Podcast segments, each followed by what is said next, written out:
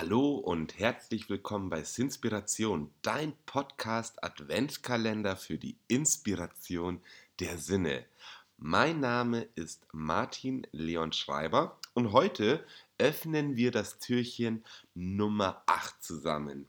Es ist tatsächlich das letzte Türchen mit dem Überpunkt Wahrnehmung. Morgen kriegen wir da den zweiten von drei Überbegriffen. Und, aber heute bleiben wir noch in der Wahrnehmung und wir haben den zweiten von zwei Teilen von vorurteilsfreien Denken. Und die Überschrift, die ich mir heute ausgesucht habe, ist Dein Verstand gehört dir, beziehungsweise mein Verstand gehört mir. Und ich habe nur das äh, Einleitungszitat von Marc Aurel gelesen und war schon Feuer und Flamme. Please have some attention. Von Marc Aurel aus der Selbstbetrachtung.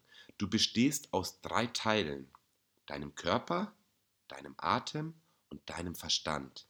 Die ersten beiden gehören dir nur insofern, als das für sie, als dass du für sie verantwortlich bist. Nur der dritte gehört dir wirklich alleine. Und ich gucke gleich mal, was hier noch weiter steht.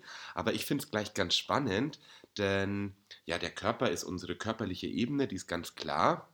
Und der Verstand ist ja unsere mentale Ebene, man sagt gerne auch die geistige Ebene. Und die Psyche ist hier jetzt halt aktuell nicht mit drinnen.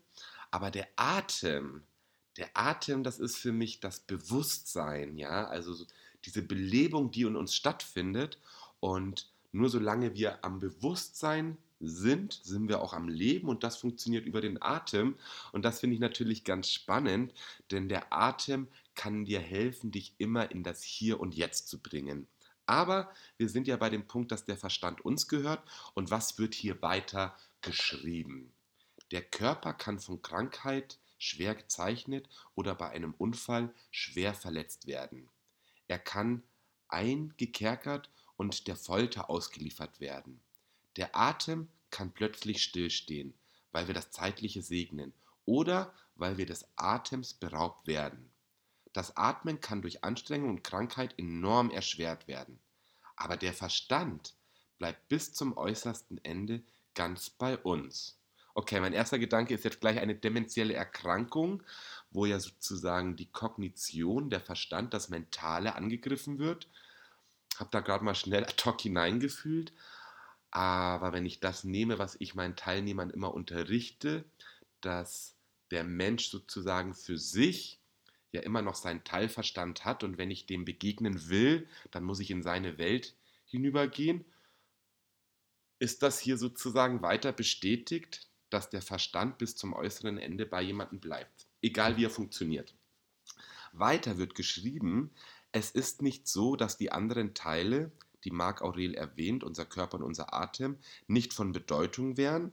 Ich finde sogar, dass sie von wahnsinniger Bedeutung sind, ich persönlich, denn ohne unseren Körper, also wenn der gar nicht mehr funktioniert, ist der Verstand ja auch nicht mehr da. Und genau dasselbe auch beim Atem. Also beides sind Grundvoraussetzungen, damit mein Gehirn auch intakt ist und auch denken kann. Aber sie sind nur weniger ähm, unser als der Verstand. Du würdest auch nicht viel Zeit darauf verwenden, ein Haus zu reparieren, das du nur gemietet hast, oder? Hm, ähm, ich glaube ja. Ich glaube, dass ich das so kenne, dass jemand, der nur Mieter ist, weniger Investitionen in seine Wohnung gibt. Aber gibt es wahrscheinlich auch manche irgendwie, die jetzt hier zuhören und sagen, hey, ich habe eine Mietwohnung, habe da auch schon wahnsinnig viel hinein investiert. Aber finde ich tatsächlich eine gute Metapher. Ähm, also, dass du nur gemietet hast oder unser Verstand gehört uns, frei und eindeutig. Deshalb sollten wir uns auch gut um ihn kümmern. Liebe ich ja, finde ich mega spannend. Ähm, man muss da wahrscheinlich erstmal dazu hinkommen, sich einzugestehen, dass der Verstand unter meiner kompletten Kontrolle liegt. Das heißt, ich habe ihn unter meiner Kontrolle. Und ja, ich merke natürlich auch, dass mein Verstand aus meinem Ego heraus gerne mal einfach das macht, was er machen möchte. Aber ich habe natürlich da Einfluss drauf und nur das, was ich zulasse, was in mich hineinkommt, kann dann wiederum vom Verstand her bearbeitet werden. Und spannend ist natürlich, wenn man irgendwie sich dazu hinbringt, wie zum Beispiel durch eine Meditation, die wieder was gerne auch mit Atmung zu tun hat, sich selber in so eine Ruhe zu bringen, um sozusagen dem Verstand die Möglichkeit zu geben, intensivere, tiefere Impulse verstehen zu können. Weil das sind natürlich dann Informationen, die aus uns herauskommen, aus unserem Unterbewusstsein, auf unsere Verstandsebene hochsteigen dürfen und damit dann uns auch zur Verfügung stehen. Und das ist was, wo man erstmal hinkommen darf, wenn man möchte. Und das kann funktionieren über Meditation. Aber wie ich es auch schon im Rahmen von diesem Adventkalender erwähnt habe, indem dass man einfach seine Gedanken beobachtet. Also wirklich regelmäßig drauf zu gucken, immer zu schauen, ist hier jetzt gerade was, was ich denke?